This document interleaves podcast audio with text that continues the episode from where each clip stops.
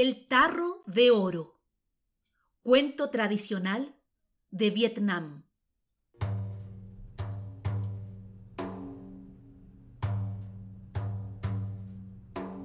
Hubo una vez un granjero pobre y su esposa que tuvieron una vida discreta y dedicada al trabajo en el campo.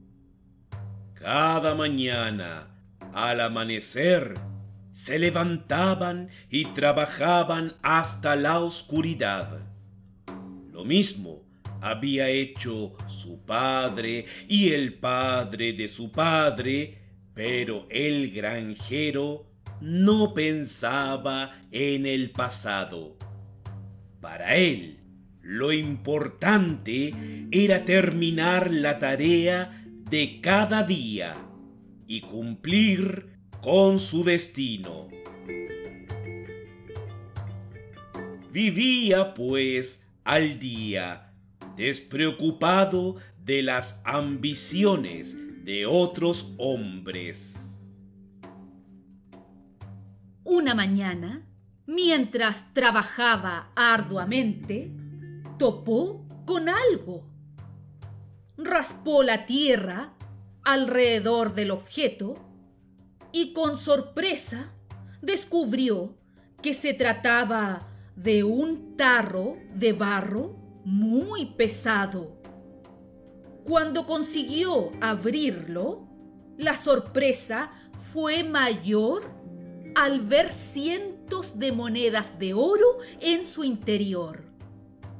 Lo enterró de nuevo donde él lo había encontrado y se fue a casa. Su esposa estaba encantada cuando oyó las noticias, pero llegó a pensar que su marido no estaba bien de la cabeza cuando le dijo que las había enterrado otra vez.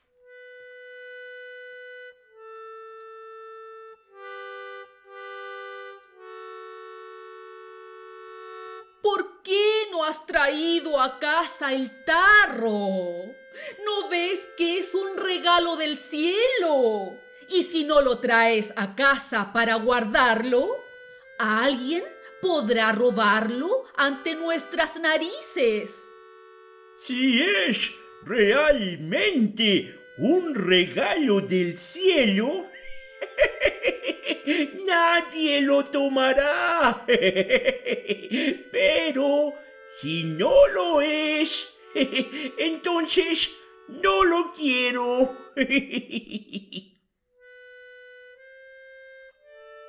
Durante la discusión, dos ladrones acertaron a pasar ante la casa del granjero. Oyeron la historia del oro y se apresuraron a ir al punto que el granjero había descrito. Descubrieron el punto donde la tierra estaba removida y encontraron el tarro que el granjero había enterrado. Los ladrones llevaron el tarro a su guarida y, escondidos allí, lo abrieron. Pero una sorpresa les esperaba dentro del tarro porque allí encontraron no monedas de oro, sino un nido de serpientes furiosas. Cerraron el tarro otra vez y lo lanzaron lejos, muy lejos. La mañana siguiente, el granjero pobre volvió al campo y descubrió inmediatamente la falta. Pero trabajó hasta el atardecer. Volvió a casa y dijo a su esposa que el oro había sido robado. Por supuesto, ¿Quién sino tú dejaría un tarro de monedas de oro en medio del campo abierto? Sin embargo, sucedió que los dos ladrones habían vuelto a la casa del granjero aquella noche.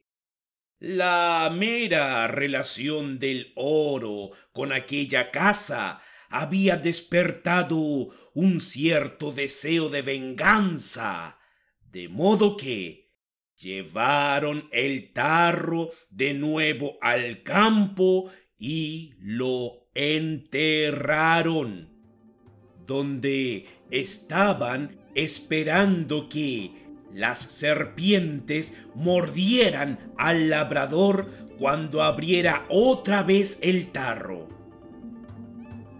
Cuando el hombre llegó al campo por la mañana, se sorprendió al ver que el tarro estaba otra vez allí.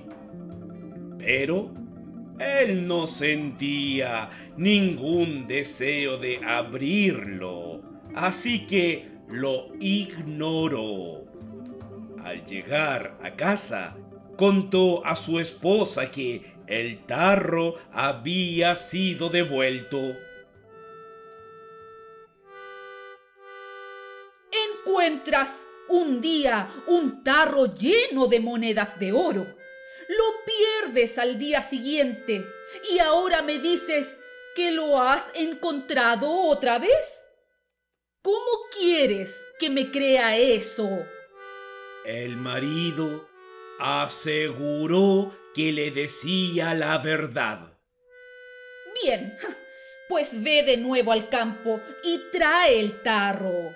Solo así sabré si eres un hombre de palabra.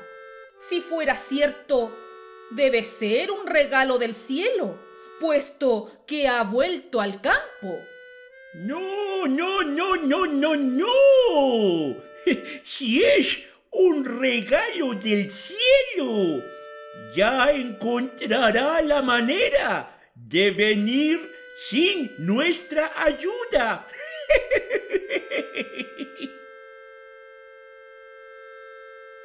Los dos ladrones estaban muy atentos escuchando esta conversación y su deseo de venganza creció porque estaban seguros que el granjero y su esposa se habían burlado deliberadamente de ellos, de modo que decidieron darles una lección. Así que volvieron al campo, cavaron de nuevo, cogieron el tarro y lo llevaron a la choza del granjero, colocándolo cuidadosamente en el umbral de la casa. Entonces se escondieron detrás de unas matas de bambú para ver qué sucedía. A la mañana siguiente, el granjero abrió la puerta y vio el tarro frente a su casa. Su esposa vino corriendo al oír la noticia. Tomó el tarro, le dio la vuelta y...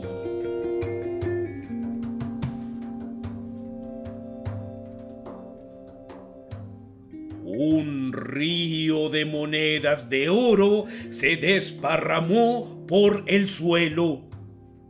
Al ver esto, los ladrones se dieron cuenta de que algo superior protegía al matrimonio de granjeros y se fueron corriendo a toda velocidad hasta que nunca más se les volvió a ver por esos lugares. El granjero y su esposa eran ricos. La mujer compró un guardarropa nuevo lleno de hermosas vestiduras. Sin embargo, no por conocer la abundancia, el granjero cambió su natural disposición. Continuó trabajando en las tareas que la vida le ha asignado de la misma forma en que lo había hecho siempre y así lo hizo hasta el día en que murió.